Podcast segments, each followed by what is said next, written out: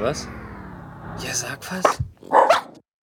So, hallo. Wir haben diesmal ein Interview, nicht die übliche Techniksendung von Sag was, sondern der Peppi und ich sind diesmal in einen Keller gegangen. Und in einem Keller bei der The Duke Destillerie und haben hier den Daniel da, der uns nachher was zum Gin erzählen würde. Hallo Daniel erstmal. Hallo.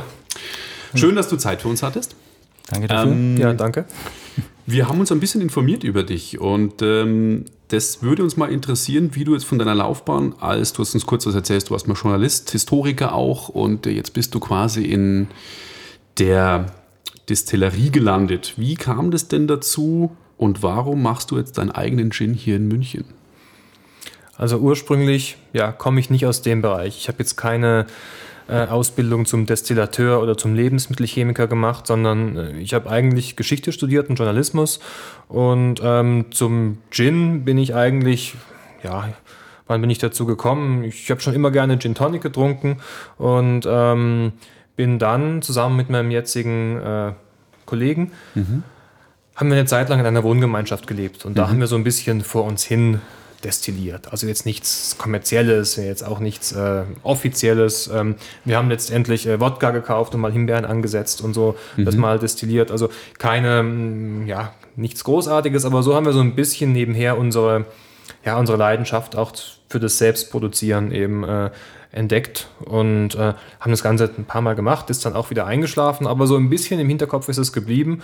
Und einige Jahre später, nachdem wir dann in verschiedenen Jobs dann auch untergekommen sind, ich war eben in einer journalistischen Branche, ähm, der, der Max äh, war in der Pharmaziebranche und dann haben wir irgendwann eines Abends gesagt, es war eigentlich zunächst eine klassische Schnapsidee, so blöd wie es auch klingt, ähm, haben wir gesagt, du, wieso gibt es denn eigentlich äh, äh, so wenig Gins, so wenig gute Gins auch? Und ähm, warum gibt es in Deutschland keinen Gin und vor allem in München? Und so sind wir so ein bisschen natürlich ins, ins Schwärmen, ins Überlegen geraten.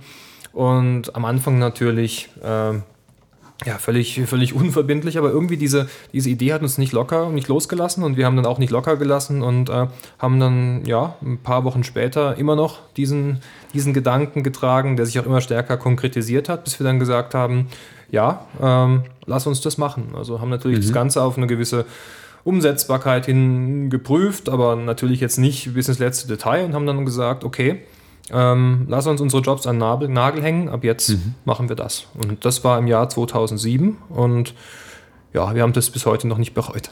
Cool. Das Super, ist doch schön danke. zu hören. Jetzt ist das Destillieren bei euch in der Familie keine, oder es ist kein Familiengeheimnis, das übergeben worden ist von deinen Vätern oder von deinem Vater oder von euren Vätern und Großvätern, sondern ihr habt das irgendwie gelernt und du hast ja gesagt, bevor ihr auf die Idee gekommen seid, habt ihr schon selbst destilliert. Wie bringt man sich sowas bei? Ja, also das, was wir da vorher gemacht haben, war jetzt auch nicht in einem, wie soll man sagen, in einem ernsthaften, äh, professionellen Rahmen. Also das war in einer ja, selbstgebauten Gerätschaft, was übrigens offiziell auch gar nicht erlaubt ist, ist auch inzwischen verjährt und wir haben das auch nicht verkauft oder Flaschen abgefüllt. Das, okay. war, das war so ein bisschen so ein Party-Gag einfach. Also das okay. war, ähm, da ist jetzt auch schon Gras drüber gewachsen. Nein, als wir da angefangen haben, haben wir das natürlich schon mit einer gewissen, äh, ja, fehlenden Vorbildung natürlich oder fachlichen Vorbildung auch gehabt. Also was wir halt eben gemacht haben, ist, wir haben uns eben die, die Anlage, ähm, haben uns organisiert, haben uns die Räumlichkeiten organisiert, das ganze Zubehör, was man braucht, haben uns natürlich Flasche, Etikett und diese ganzen Dinge ähm, entworfen und haben auch ähm, ja, über ein Jahr lang an der Rezeptur gebastelt. Also mhm. das heißt, wir haben immer wieder mit verschiedenen Zutaten, verschiedenen Kräutern, verschiedenen Mengen der Kräuter natürlich und verschiedene Destillationsverfahren immer wieder ähm, ja, neue Ansätze probiert, wieder verworfen, haben uns auch einen, einen Profi mit an Bord geholt, unseren Herrn Hoppe, der heute noch ähm, äh, ja, mit an Bord ist. Das war ein bereits damals schon pensionierter Destillateurmeister, der eben die Idee toll fand, ähm, ja, einer, mhm. einem kleinen Startup sozusagen ein bisschen mit auf die Beine zu helfen. Und die Zusammenarbeit hat so gut geklappt, dass wir nach wie vor ähm, in vielen Bereichen zusammenarbeiten. Und ähm, da haben wir dann eben gemeinsam zu dritt letztendlich die, die Rezeptur äh, auf die Beine gestellt. Cool. Genau, auf die Rezeptur kommen wir später noch mal ein bisschen zu sprechen. Aber zuerst erstmal kann ich die äh, Zuhörer beruhigen, es sieht hier sehr aufgeräumt und sehr sauber aus. Also da wird nichts gepuncht irgendwie oder sonst wie. Wird auch keiner blind. Äh, Genau. Ich bin, ich bin auch noch nicht blind geworden, ich habe schon so oft der Duke getrunken. Ähm, gut, äh, der Peppi hat schon gesagt, mh, vielleicht sollten wir das ein bisschen nach vorne ziehen, denn was guter Gin ist und ähm, wie macht man einen guten Gin? Also- Dazu muss man erstmal wissen, was drin ist. Also es, ich habe mich informiert, aber unsere Zuhörer wissen wahrscheinlich nicht jeder jetzt, was Gin ist, was drin ist. Genau, vielleicht erstmal die Frage, wie macht man Gin überhaupt oder was ist ähm, die, die, ja, im Prinzip die Produktionsweise oder was macht einen Gin aus? Also der erste Schritt ist immer, dass man einen, ja, einen guten äh, Basisalkohol als Grundlage hat, im Optimalfall Getreidealkohol, wie es bei uns ist, der schon ähm, sehr rein und sehr weich ist. Und da setzt man dann die Kräuter an. Also in erster Linie eben die Wacholderbeere, ähm, aber darüber hinaus ist man auch, äh, ist man eben, ist man sehr frei, weitere Dinge hinzuzugeben, also weitere natürliche Zutaten.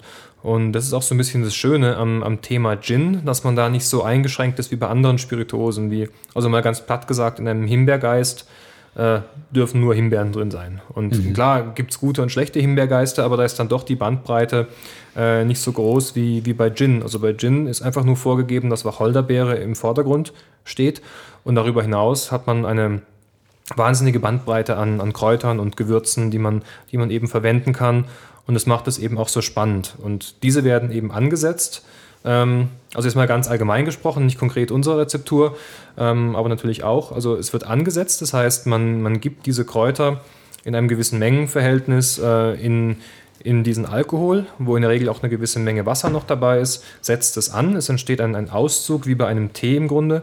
Und dann wird das Ganze äh, destilliert. Das heißt, es wird in, die, in den Destillationsapparat gegeben äh, und in diesem Brennkessel erhitzt. Und das Prinzip einer Destillation ist ja, dass man den, äh, den Alkohol, der die Aromen aufgesaugt hat oder aufgenommen hat, ein Alkohol ist ja ganz klassisch gesprochen ja auch ein Lösungsmittel. In dem Fall löst es auch die Aromen aus den, aus den Stoffen, aus den Kräutern. Und äh, diesen Alkohol möchte man hinausgewinnen.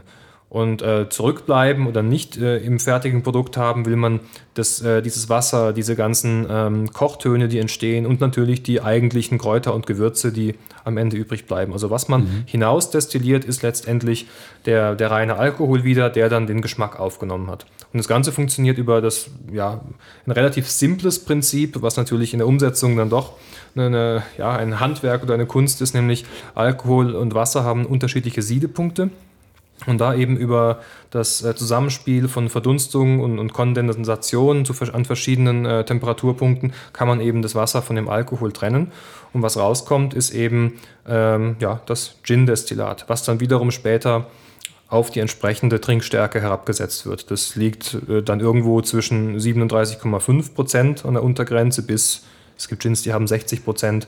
Also äh, wird dann eben auf die entsprechende Trinkstärke eingestellt und in der Regel ein bisschen gelagert, aber nicht viel. Da kommen wir vielleicht später nochmal zu dem Thema, wie, es, wie das auch bei anderen Spirituosen aussieht.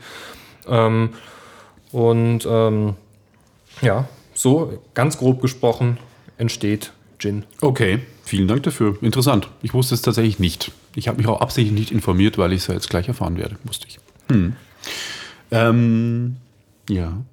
Und vielleicht, was unseren Gin eben konkret ausmacht, ist, dass wir ähm, ein bisschen, wie soll man sagen, ein bisschen back to the roots gehen wollten, als wir die Rezeptur entwickelt haben. Man hat natürlich immer so ein Bild im Kopf, wo wollen wir hin geschmacklich. Man experimentiert ja am Anfang, wenn es um die Rezeptur geht, ja nicht ganz wild ähm, herum, sondern sagt, okay, wir haben ein gewisses Ziel. Und unser Ziel war, wir wollten einen schönen, klassischen Gin machen mit einer schönen, kräftigen Wacholdernote und nicht jetzt zu sehr... Ähm, wie soll man sagen, die, die Bandbreite nutzen, die die äh, Spirituosenverordnung äh, vorgibt, nämlich dass man auch irgendwelche ähm, exotischen Kräuter da auch mit reintun kann und äh, dann auch noch rausschmecken soll. Also wir wollten wirklich einen klassischen äh, Gin machen mit einer schönen Wacholdernote, der weich zu trinken ist, den man schön pur trinken kann, eine gewisse Süße auch hat, ohne dass er gezuckert wird ähm, und sich eben natürlich auch im Gin Tonic gut eignet. Das waren so ein bisschen die, äh, ja, die Vorgaben, die wir uns selbst gestellt hatten und ich denke,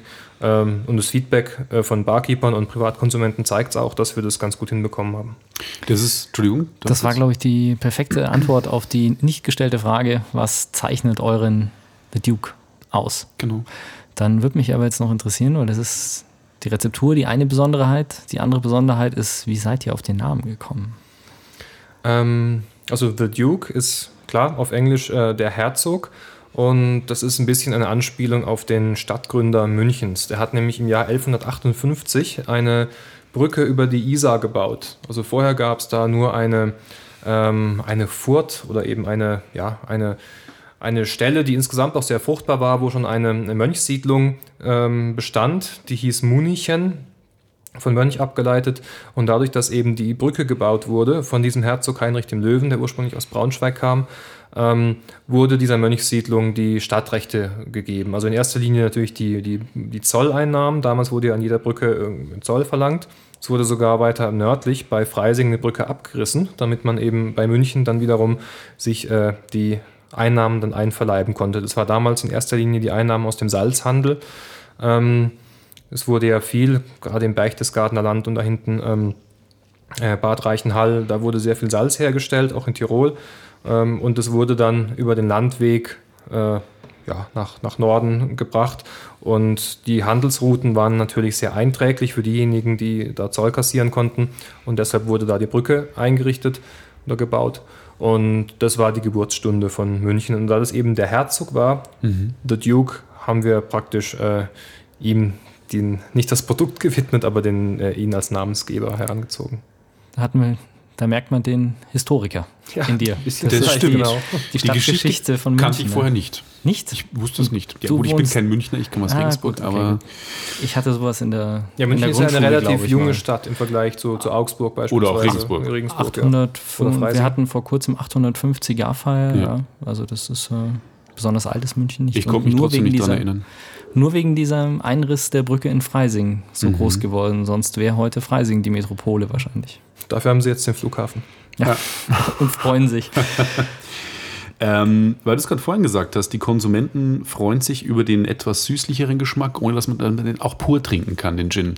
Und das ist mir auch aufgefallen. Also jetzt kann ich kurz meine Anekdote, meine ersten Gin-Gehversuche waren während meiner Abiturzeit und äh, die waren, sage ich jetzt mal, schwierig, weil das ein schlechter Gin war und ich war meistens so dermaßen verkatert und mir ging es so schlecht, dass ich über, ich überdenke gerade, zwölf Jahre keinen Gin mehr getrunken habe.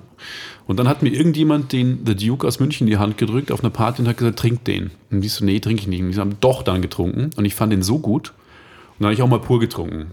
Und jetzt ist eben meine Frage, wisst ihr es, trinken mehr Männer oder mehr Frauen ähm, Gin und auch euren Gin?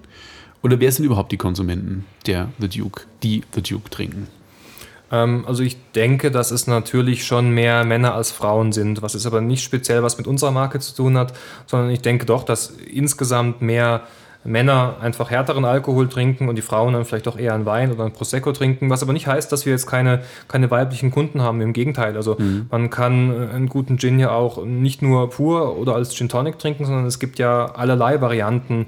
Äh, zum Beispiel, äh, ich kenne viele Frauen, die gerne Gin Fizz trinken, ist nicht ganz so trocken wie, äh, wie Gin Tonic oder alle möglichen Cocktails wo, und Longdrinks, wo einfach Gin auch die Basis ist. Also ich denke, man kann es jetzt nicht so pauschalisieren. Also um zum zweiten Teil der Frage zu kommen, was die Zielgruppe angeht, also ich möchte mich da jetzt auch nicht so festlegen, weil wir haben da jetzt keine äh, definierte Zielgruppe. Wir sind jetzt auch kein, wie soll ich sagen, kein Lebensmittelkonzern, der seine Produkte auf eine bestimmte Zielgruppe fokussiert und dann eben da eine Werbekampagne fährt, sondern wir haben einfach unsere Philosophie war und ist ein hochwertiges, äh, in Hand produziertes Produkt herzustellen.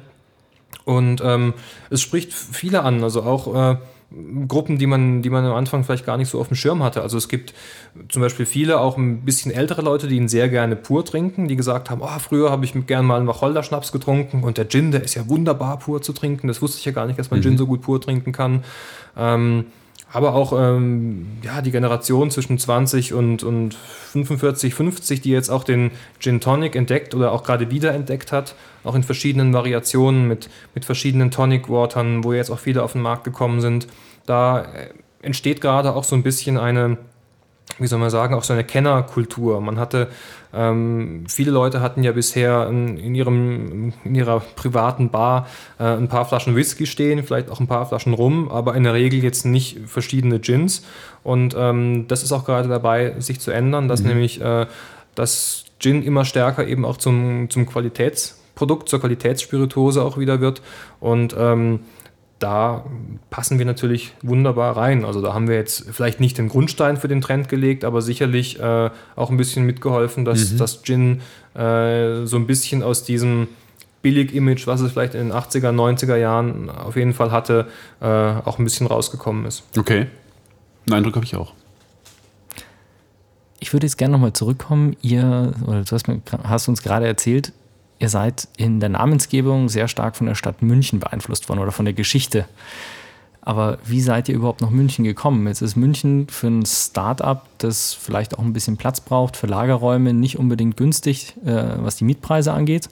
Und ihr sitzt hier im wunderschönen, es ist Schwabing, oder? oder ist das ja, Schwabing an der Grenze zu Max Vorstadt, ja. Also da genau, streiten also, sich die Geister. also eine wunderschöne Gegend, aber was äh, zum Beispiel das Erste, woran ich denke bei Getränken, ist anliefern, abholen, also eure Zutaten anliefern, das fertige Produkt abholen. Das heißt, von der Logistik her seid ihr hier auch nicht optimal gelegen. Wie kam es dazu, dass ihr hier gelandet seid und nicht irgendwo in einem Vorort, wo man vielleicht weniger zahlt und besser hinkommt, oder? Ja, also die Frage ist äh, sehr berechtigt. Also die, wie soll man sagen, die, die Grundidee zu Beginn war, ähm, dass wir gesagt haben, wir wollen ähm, wir wollen nicht irgendein ein Projekt auf der grünen Wiese starten und dann irgendeine konstruierte Story daraus machen und okay. es dann irgendwie vermarkten, sondern wir haben gesagt, wir wollen ein Produkt äh, schaffen, was auch eine Authentizität hat und auch von dieser Authentizität äh, bis zum gewissen Grad dann auch, auch wirklich lebt.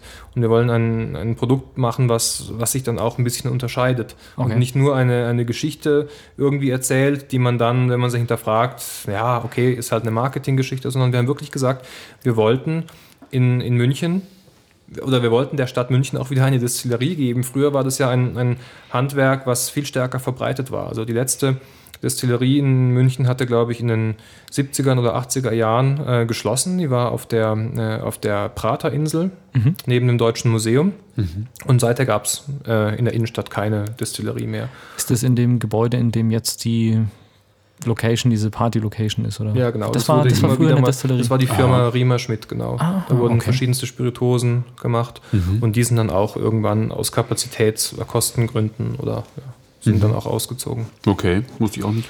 Und äh, wir haben einfach gesagt, wir, wir wollen es bewusst in der Stadt machen.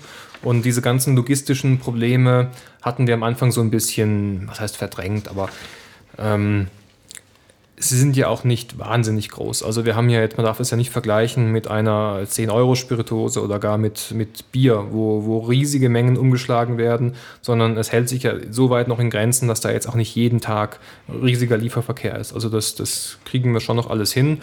Nichtsdestotrotz, klar, es ist hier relativ beengt. Auf ein paar hundert Quadratmeter äh, muss man natürlich schauen, wo man bringt man seine Sachen unter, seine leeren Flaschen, die vollen Flaschen, die, die ganzen, die Produktionsanlagen, wo wir jetzt doch äh, einige einige haben. Und ähm, gut, mittelfristig werden wir sicherlich auch, äh, auch mal umziehen müssen, aber da ist definitiv das Ziel, in der Stadt zu bleiben und jetzt nicht irgendwo rauszuziehen. Okay.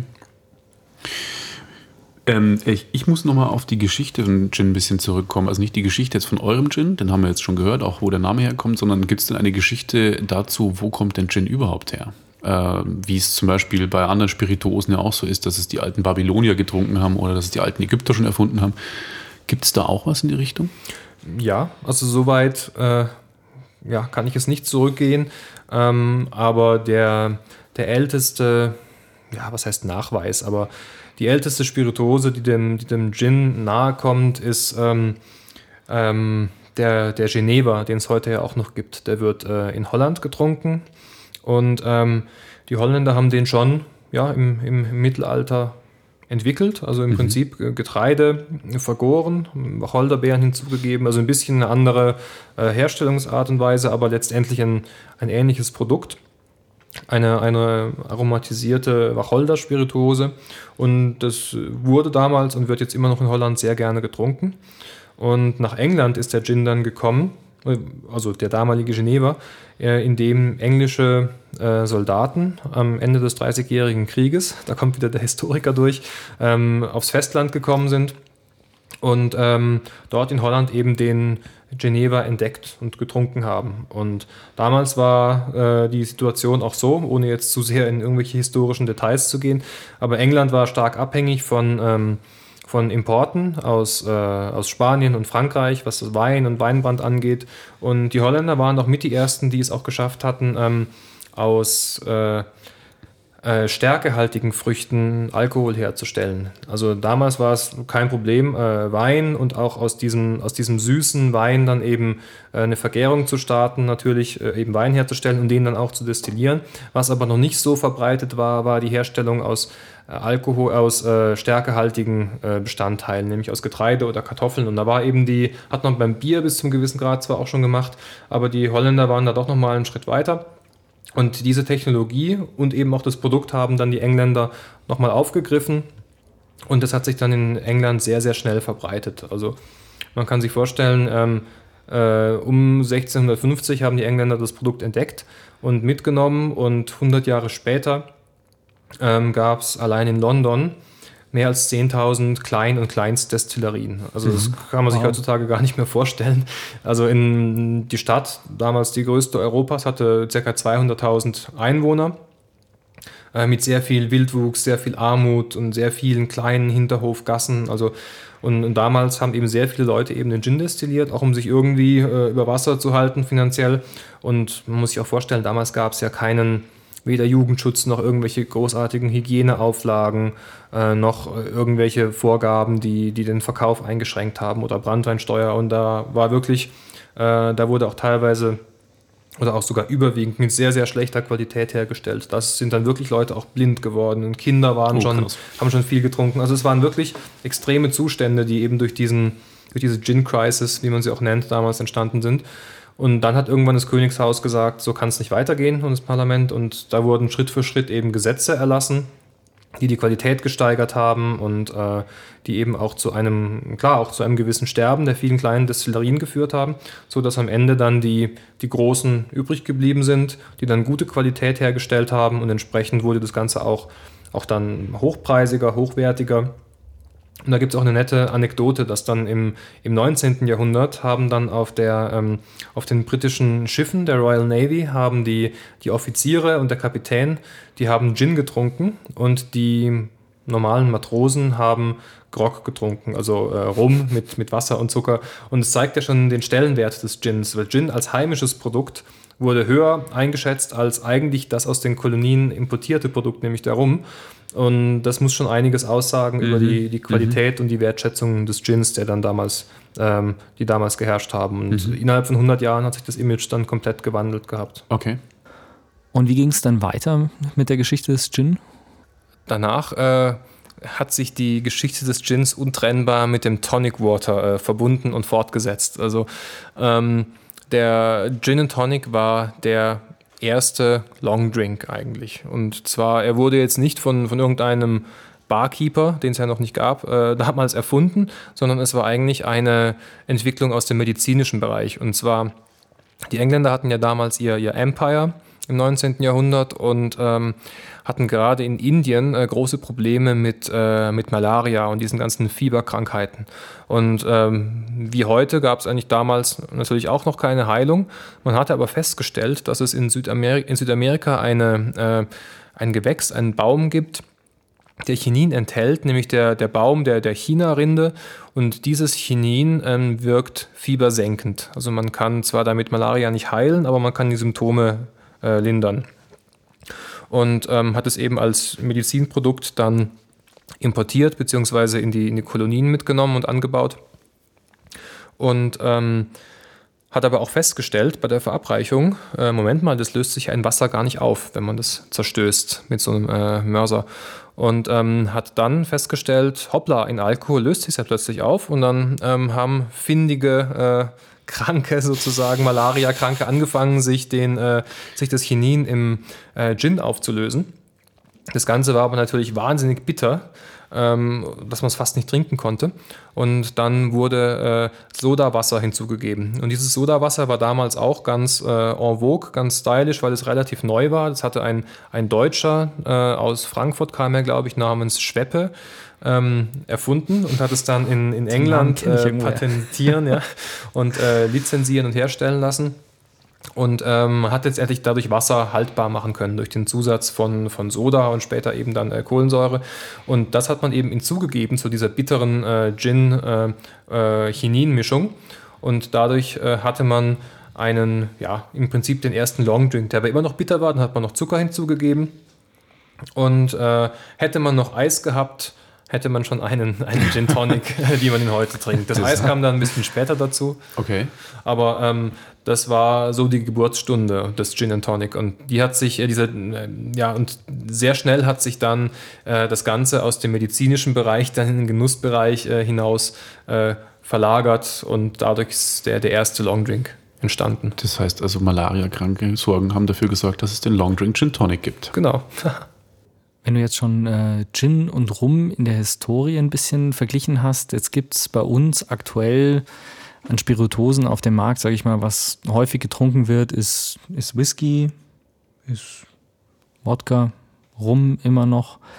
Wie unterscheidet sich denn jetzt mal für einen Nicht-Gin-Trinker wie mich, wie unterscheidet sich der, der Gin von den, von den anderen von den anderen Spirituosen auf dem Markt oder von den, von den gängigen. Hast du gesagt, er basiert oder er ist vom Geschmack her sehr stark auf den Wacholder ausgelegt oder als, als Basis. Ja. Gibt es sonst noch Charakteristika, die da. Ähm, ein weiterer, weiterer Hauptunterschied gegenüber äh, Whisky und Rum beispielsweise ist, dass Gin ähm, in der Regel nicht gelagert wird. Also okay. ein, ein Whisky und ein Rum die leben ja davon, dass sie eine Fasslagerung äh, mhm. haben. Also würde man einen, einen Whisky äh, nicht in einem Fass lagern, dürfte man ihn noch gar nicht Whisky nennen. Also ein, ein Produkt, was Whisky heißt, muss mindestens drei Jahre in einem Holzfass gelegen haben. Und dadurch kommt ja auch erst der Geschmack in das Produkt. Also die Destillation ist jetzt beim, beim Whisky zwar auch eine Kunst, aber nicht so die große Kunst, wie es jetzt beim, beim Gin und auch bei anderen äh, Destillaten ist, sondern da ist das Augenmerk auf die Lagerung gelegt. Also wo wird es gelagert? Wie groß ist das Fass? Aus welchem Holz ist das? Wurde das vorher irgendwie behandelt oder getoastet? So, sogenannte, mhm. ähm, ja, diese, diese Feuertaufe äh, des Fasses sozusagen. Und ähm, da ist natürlich der, der Schwerpunkt des, des Whiskys, vor allem auch, wie lange wird er gelagert. Da gibt es mhm. ja auch äh, sehr lange gelagerte, sehr gut gelagerte Whiskys, die natürlich auch, je älter sie sind, in der Regel umso besser eben auch werden. Aber es geht durch die Lagerung auch sehr viel Alkohol verloren, der sogenannte Angel Share. Okay. Und ähm, dadurch wird das Produkt ähm, natürlich auch deutlich teurer, das ist ganz klar. Ähm, beim Rum ist es ganz grob gesprochen eine ähnliche Geschichte. Da ist auch die Destillation natürlich wichtig, aber da ist auch die Lagerung, äh, gerade bei den, bei den braunen Rums, bei den weißen natürlich nicht, aber bei den braunen Rums ist da auch die Lagerung äh, das, was den, den Hauptgeschmack reingibt. Wobei beim Rum ist der Ausgangsstoff äh, Zuckerrohr oder Zuckermelasse und da hat man ähm, natürlich ein bisschen anderen Grundgeschmack schon als beim Whisky, was eben dann aus, äh, aus Getreide oder teilweise auch aus Mais in den USA hergestellt wird.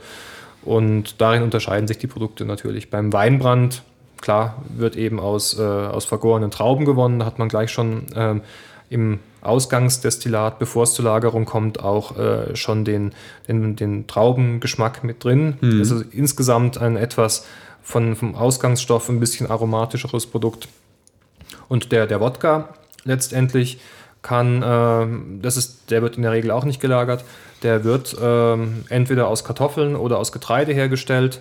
Offiziell muss er nur aus äh, Produkten landwirtschaftlichen Ursprungs äh, hergestellt sein. Das ist die unromantische Formulierung in der, in der europaweit geltenden Spirituosenverordnung. Aber ein, ein guter äh, Whisky ist äh, in der Regel aus, aus Getreide. Es gibt mhm. auch Kartoffelwhiskys, klar. Mhm. Ähm, und es gibt Wodka, sicherlich. Oder? Äh, Entschuldigung, ja, Wodka, Wodka das habe ich ja. Whisky gesagt. Ich meine den Wodka natürlich. Mhm. Und ähm, es gibt auch sehr, sehr günstige Produkte im Wodka-Bereich, wie in jeder anderen Spirituose auch, äh, wo natürlich jetzt nicht unbedingt die, äh, das Getreide die Grundlage ist, sondern äh, der landwirtschaftliche Ursprung äh, eingehalten wird, aber man vielleicht es doch irgendwo anders her hat.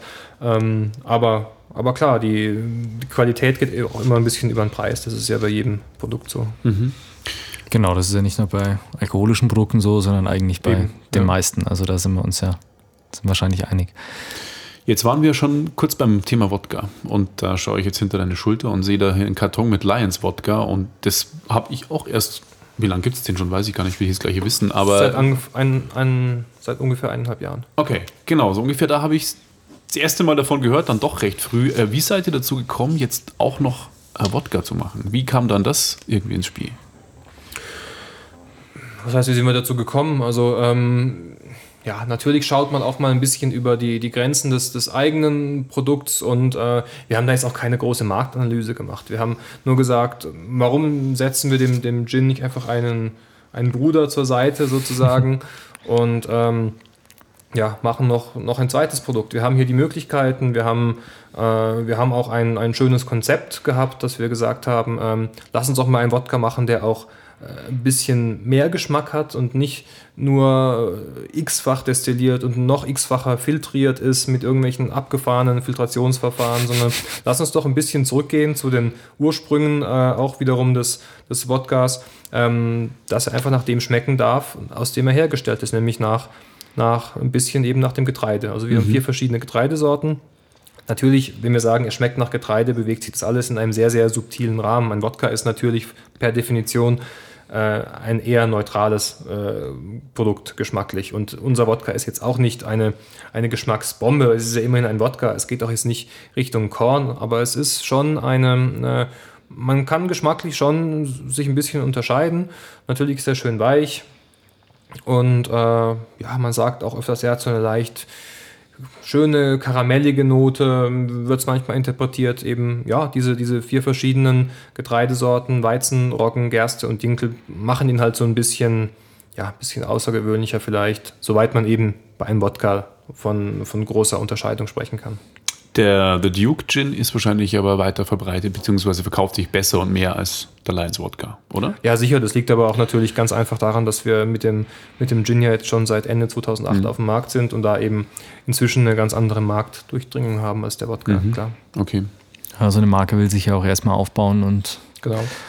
Und wir machen das ja auch äh, schrittweise und wie man so schön sagt, organisch. Wir haben da ja kein, kein riesen Marketingbudget und auch keine äh, Investoren im Hintergrund, die sagen, hier habt ihr mal Summe X, um irgendein, irgendwas ins, in den Markt zu prügeln, sondern es soll einfach schön wachsen, seine Liebhaber finden und, ähm, und nicht dann äh, am nächsten Tag wieder von der Bildfläche verschwinden, weil man es irgendwie mit irgendeiner Aktion mal überall reingebracht hat und dann ist man genauso schnell wieder draußen. Das wollen wir nicht. Aber es ist schön, dass du es gerade selber ansprichst mit eurem Wachstum und wie, wie sind denn die Zukunftspläne, soweit du sie uns verraten willst? Habt ihr vor zu, zu expandieren? Seid ihr gerade auf einem Level, wo ihr sagt, so wollt ihr bleiben, so lässt sich noch handeln oder sind eure Ziele eher so, dass ihr sagt, ihr wollt noch den Absatz um das X-fache erhöhen oder? Also wir haben da, dadurch, dass wir beide auch keine klassischen Betriebswirte sind von der Ausbildung her, haben wir da eine relativ relaxte Einstellung dem gegenüber. Wir haben jetzt keine Fünfjahrespläne und, und wenn, dann machen wir sie äh, aus formalen Gründen, aber wir, wir schauen einfach mal, was kommt. Also ich habe vorhin schon angedeutet, irgendwann werden wir umziehen müssen, weil wir hier aus den Räumlichkeiten, hier kann man einfach nicht weiter wachsen. Und klar, irgendwann ähm, ist es einfach von Nachteil, dass wir hier im Untergeschoss teilweise sind äh, und keinen Lastenaufzug haben und, und solche Dinge. Deshalb liegt es auf der Hand, ähm, wenn wir jetzt auch weiter wachsen, dass wir irgendwann auch umziehen ähm, werden und müssen. Und ähm, wir haben jetzt aber keine, wie soll ich sagen, Verkaufsziele oder irgendwelche Sollpläne, die wir dann erfüllen, sondern wir werden Schritt für Schritt professioneller. Ähm, diesen, diesen Anspruch oder das, was man uns oft fragt, äh, wollt ihr nicht, wollt ihr an irgendeinem Punkt dann nicht stehen bleiben und sagen, okay, hiermit sind wir zufrieden? Das ist, das ist schwierig, das ist auch unrealistisch, weil irgendwann ist es ja auch so, dass ähm, wenn ein Produkt im Markt ist, entweder es, es funktioniert und, und äh, wächst dann auch weiter und die Nachfrage dann nicht zu bedienen, wäre ja auch blöd. Wichtig Ja. ist einfach, dass man die, die Qualität beibehält und äh, sich nicht jetzt irgendwie aus der Spur bringen lässt. Und, und alles andere schaut man dann. Also man muss natürlich gucken, dass man über die Runden kommt, dass man sich nicht übernimmt mit irgendwelchen Marketingaktionen oder solchen Dingen. Ähm, aber wir haben jetzt keinen uns irgendwie auferlegten Druck, dass wir jetzt irgendwelche Planzahlen erfüllen wollen und müssen. Klingt nach einer tollen Einstellung. Ja, eine vermisse ich, gesunde bei, Einstellung. vermi- vermisse ich momentan gerade in der IT-Industrie immer, wo Unternehmen schon gegründet werden mit dem Ziel, sie möglichst schnell hochzuziehen und dann für viel Geld zu verkaufen. Mhm. Das klingt bei euch deutlich ehrlicher und äh, nach Liebe zum Produkt, die einfach gerne geteilt wird. Ja. Klar, in der IT-Branche winken halt auch ganz andere Summen mhm. und äh, da ist die Verlockung natürlich groß, solche Projekte zu starten. Da gibt es ja auch die entsprechende Infrastruktur dahinter mit Investoren und den ganzen Dingen und äh, damit können und wollen wir uns auch gar nicht vergleichen. Also mhm. Schön. Finde ich auch schön. Ähm, aber zum Thema ähm, expandieren und das, die Marke größer machen. Wo kriegt denn eigentlich jetzt der geneigte Zuhörer, der jetzt neugierig geworden ist, wo kriegt er denn den Gin jetzt überhaupt? Also in München habe ich jetzt ein paar Bars gesehen, aber wollt ihr auch mal ins Ausland dann exportieren, irgendwie in USA oder Asien oder wie sieht es aus? Was also ähm, den Gin bekommen tut man eigentlich ganz gut in München jetzt sowieso. In, in den meisten besseren Bars äh, sind wir drin und auch jemand, der eine Flasche kaufen möchte, äh, bekommt sie eigentlich auch deutschlandweit in den, in den großen Kaufhäusern, in der Feinkostabteilung und auch mhm. in vielen, vielen kleinen inhabergeführten Geschäften. Natürlich auch übers Internet bei den entsprechenden äh, Händlern. Und äh, was das Ausland angeht, da, ja, da fahren wir eben auch die Strategie, wenn, wenn es ergibt, wenn die Nachfrage da ist, dann exportieren wir auch gerne, machen wir jetzt auch mit einzelnen Märkten. Also wir sind in Österreich, in der Schweiz, äh, in Spanien, mhm. in Frankreich. Ähm, USA kommt jetzt auch bald, aber da haben wir auch eben die Einstellung, wie ich es vorhin schon gesagt habe, dass wir da keine, ähm, ja, dass wir da jetzt keine riesen Investitions- und, und Markterschließungspläne haben, sondern ähm, wenn es sich ergibt und wenn man mit ein bisschen äh, Kontakte knüpfen da, da rankommt, dann, dann ist es ganz schön für uns, aber ähm, wir können jetzt nicht sehr viel Geld in die Hand nehmen und jetzt den, den asiatischen Markt erschließen. Also das ist äh, wenn sich ein Importeur findet und mit uns zusammenarbeiten will, dann machen wir es natürlich sehr gerne, wie auch in jedem anderen Land. Aber wir, wir wachsen auch da so ein bisschen äh, Schritt für Schritt. Klar haben wir so ein bisschen den, den, Fokus auf bestimmte Märkte, versuchen auch gewisse Kontakte zu knüpfen. Auf die eine oder andere Messe kann man schon mal fahren. Aber ähm, wir wollen jetzt auch nicht mit, mit sehr viel Druck irgendwas irgendwo hin äh, pressen, exportieren, um am Ende zu merken, hat man mhm. schnell was abverkauft und dann stockt es auch wieder, sondern es soll genauso wie hier eben strukturiert und, und nachhaltig dann wachsen. Okay. Gibt es noch was, was du uns sagen möchtest? Wir sind soweit, wir haben alles gehört, was wir hören wollten. Zum Beispiel eine kurze Zusammenfassung, was euren Gin besonders macht und warum wir genau den trinken sollen, keinen anderen? Naja, also besonders macht ihn natürlich, dass er eine gewisse Weichheit hat, eine schöne Süße, man kann ihn, man kann ihn pur trinken obwohl er 45 Prozent hat. Das kann man jetzt nicht von jeder Spirituose behaupten. Und man kann eben einen wunderbaren Gin Tonic draus machen, besonders wenn man da noch ein bisschen Orangenschale hinzugibt. Also einfach mit so einem äh, Apfelschneider die, die Zeste runterziehen und noch hinzugeben, anstatt der klassischen Limette oder Zitronenscheibe. Und dann hat man einen, ja, einen wunderbaren Longdrink, natürlich auf, äh, auf Eis. Auch nicht zu wenig Eiswürfel, gerne das Glas mit, mit schönen großen Eiswürfeln füllen und dann hat man einen wunderbaren Drink für jede Gelegenheit. Und ähm, ja, ich denke, sollte man einfach mal, mal ausprobieren. Also Gin Tonic ist eine, eine tolle Geschichte. Allgemein in die Welt des Gins vielleicht ein bisschen stärker einzudringen, ist auch keine schlechte Idee. Und das Schöne am, am gesamten Gin-Markt, ohne jetzt äh, den Duke jetzt zu sehr hervorheben zu wollen, ist auch im Gegensatz zum Whisky- und Rum-Bereich, man kann sich da auch eine schöne äh, Sammlung und, und verschiedene Produkte auch ins Haus stellen, ohne dass man da gleich äh, mhm. 50 mhm. bis 100 Euro zahlt, sondern die Premium-Gins äh, liegen ja bei circa 30 Euro, zwischen 30 und 40 Euro. Klar gibt es auch immer wieder Ausreißer, ähm, aber da kriegt man schon sehr, sehr gute Produkte mit einer schönen Vielfalt und ähm, da ja, kann ich nur empfehlen, wer da ein bisschen Interesse hat, sich da vielleicht ein bisschen äh, hineinzutrinken. Das ist eine, eine sehr, sehr schöne, schöne Sache. Cool. Wo liegt denn euer Gin preislich? Also unsere Preisempfehlung äh, liegt bei, bei 30 Euro. Also da okay. halten sich auch die meisten Händler dran. Wir dürfen ja keinen Fixpreis vorgeben mhm. und uns absprechen, aber 30 Euro ist unsere unverbindliche Preisempfehlung. Okay. Die meisten halten sich dran im Internet. Klar, ein paar Euro günstiger. Ähm, aber da sind wir eigentlich von der Preisstabilität in den letzten Jahren eigentlich ganz solide gefahren. Jetzt fällt mir noch eine Sache ein, die habe ich echt vergessen aufzuschreiben. Äh, das erste, was mir eine Bekannte gesagt hat, als ich gesagt habe, ich komme zu euch, sagt sie, ich komme auch, ich bringe Gurken mit. Was hat es auf sich mit Gin und Gurken bitte? Ähm, die, die Gurke ist eigentlich keine, keine klassische Zutat für einen Gin Tonic. Also wir reden ja bei diesen Zutaten ja immer um die Garnitur, äh, über die Garnitur eines Gin Tonics. Also wie gesagt, ganz klassisch ist es die äh, Zitronenschale oder irgendeine eine, ja, eine Zitrusgeschichte. Wir haben eben die Orangenschale. Ähm, die Gurke hat ein, äh, ja, ein, ein Mitbewerber, ein, ein Gin mit ins Spiel gebracht, der eben gesagt hat, ähm, unseren Gin Tonic trinkt man grundsätzlich mit Gurke, weil er eben auch äh, Gurke im Produkt selber mit drin hat oder Gurkenextrakte noch hinzugibt. Okay. Und ähm, das ist so gut angekommen, dass, äh, dass viele jetzt sagen, ah, einen guten Gin trinkt man mit Gurke. Kann man natürlich machen. Ich finde es ein bisschen, also mein Geschmack ist es nicht. Wir reden übrigens über die, die klassische Salatgurke und nicht die Gewürzgurke, bitte. ähm, also sie macht, also es ist schon nicht schlecht. Es macht einen schönen abrundenden Geschmack. Ähm, es macht das alles nochmal ein bisschen weicher. Man muss eben diesen Gurkengeschmack mögen. Also man kann auch eine Gurke und noch irgendwas Zitrusartiges hinzugeben. Das ist ja auch nicht untersagt, zwei verschiedene Garnituren in einen Gin and Tonic zu geben.